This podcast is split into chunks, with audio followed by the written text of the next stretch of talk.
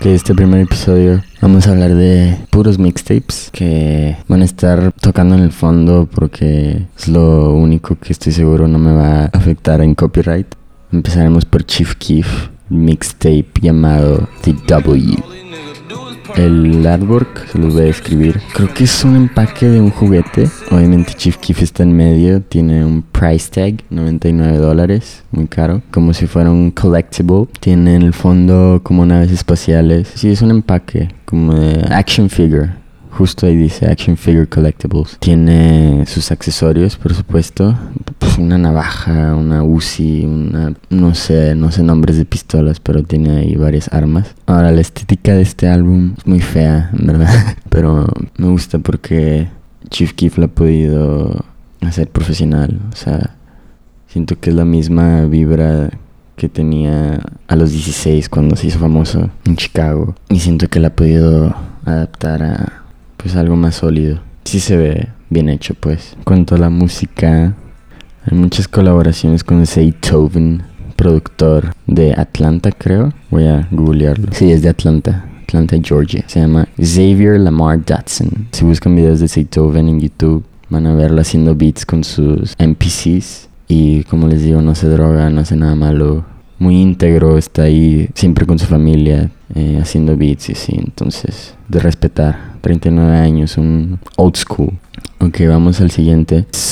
Soldier Boy, clásico. Este mixtape se llama Big Soldier del 2017. Ahora, según yo, la diferencia entre un mixtape y un EP o un álbum es el host. El host usualmente es alguien más que no es el artista. En este caso es DJ Ransom Dollars, DJ Jerry.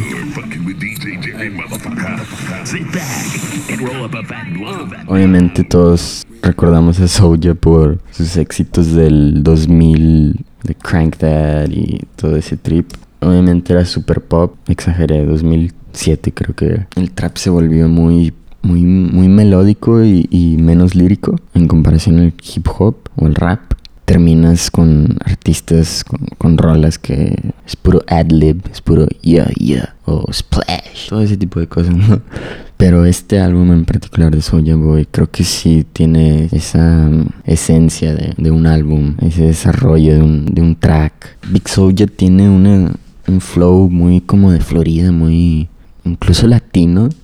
Hablemos del cover, el cover es Soulja arriba del de, uh, cofre de una Hummer, una montaña de billetes, alguna bolsa, Louis Vuitton, algo así. La Hummer es dorada, por supuesto. Muy, muy buen álbum, se los recomiendo si les interesa esta cultura tan peculiar. Bienvenue au Jardin Digital. Este primer episodio no va a ir dedicado a los snobs de la música. Esta música es corriente, es popular, pero tiene su propio encanto. Ok, vamos con el tercero y último.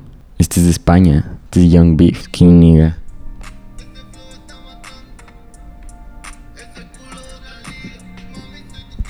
Muy romántica esta rola.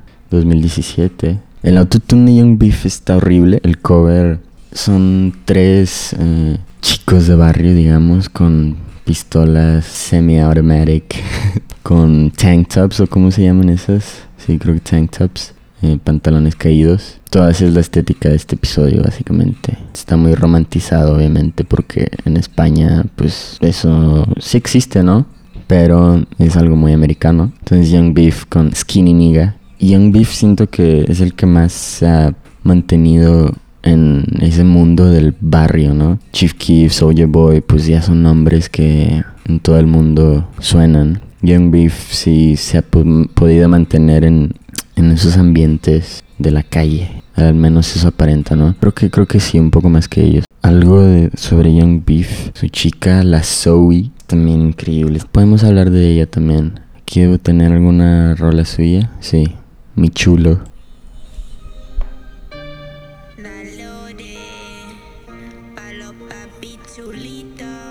Para los papichulitos. Así es, la Zoe. Creo que esto es lo que más ha trascendido de la Zoe, al menos en mi percepción. Pero ese autotune igual como Young Beef, súper chillante, algo monótono, pero muy, muy atractivo, muy sucio. y va también con, con esta estética de lo mal hecho, la explotación de una herramienta como el autotune. Eso me encanta.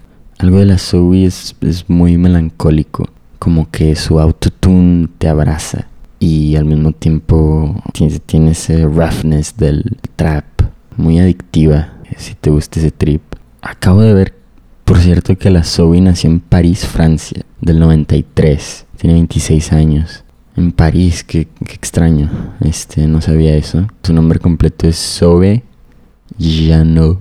Janot. Es francesa, wow, ok. Les recomiendo que chequen su Instagram si quieren volverse locos. Y también que escuchen su música si les gusta el autotune chillante.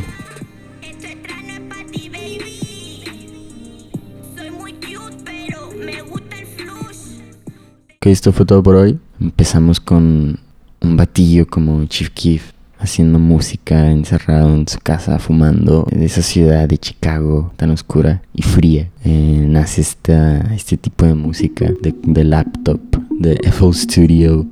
Y esto termina viajando. Young Beef, la Zoe crecen escuchando eso y empiezan a hacer lo suyo, ¿no?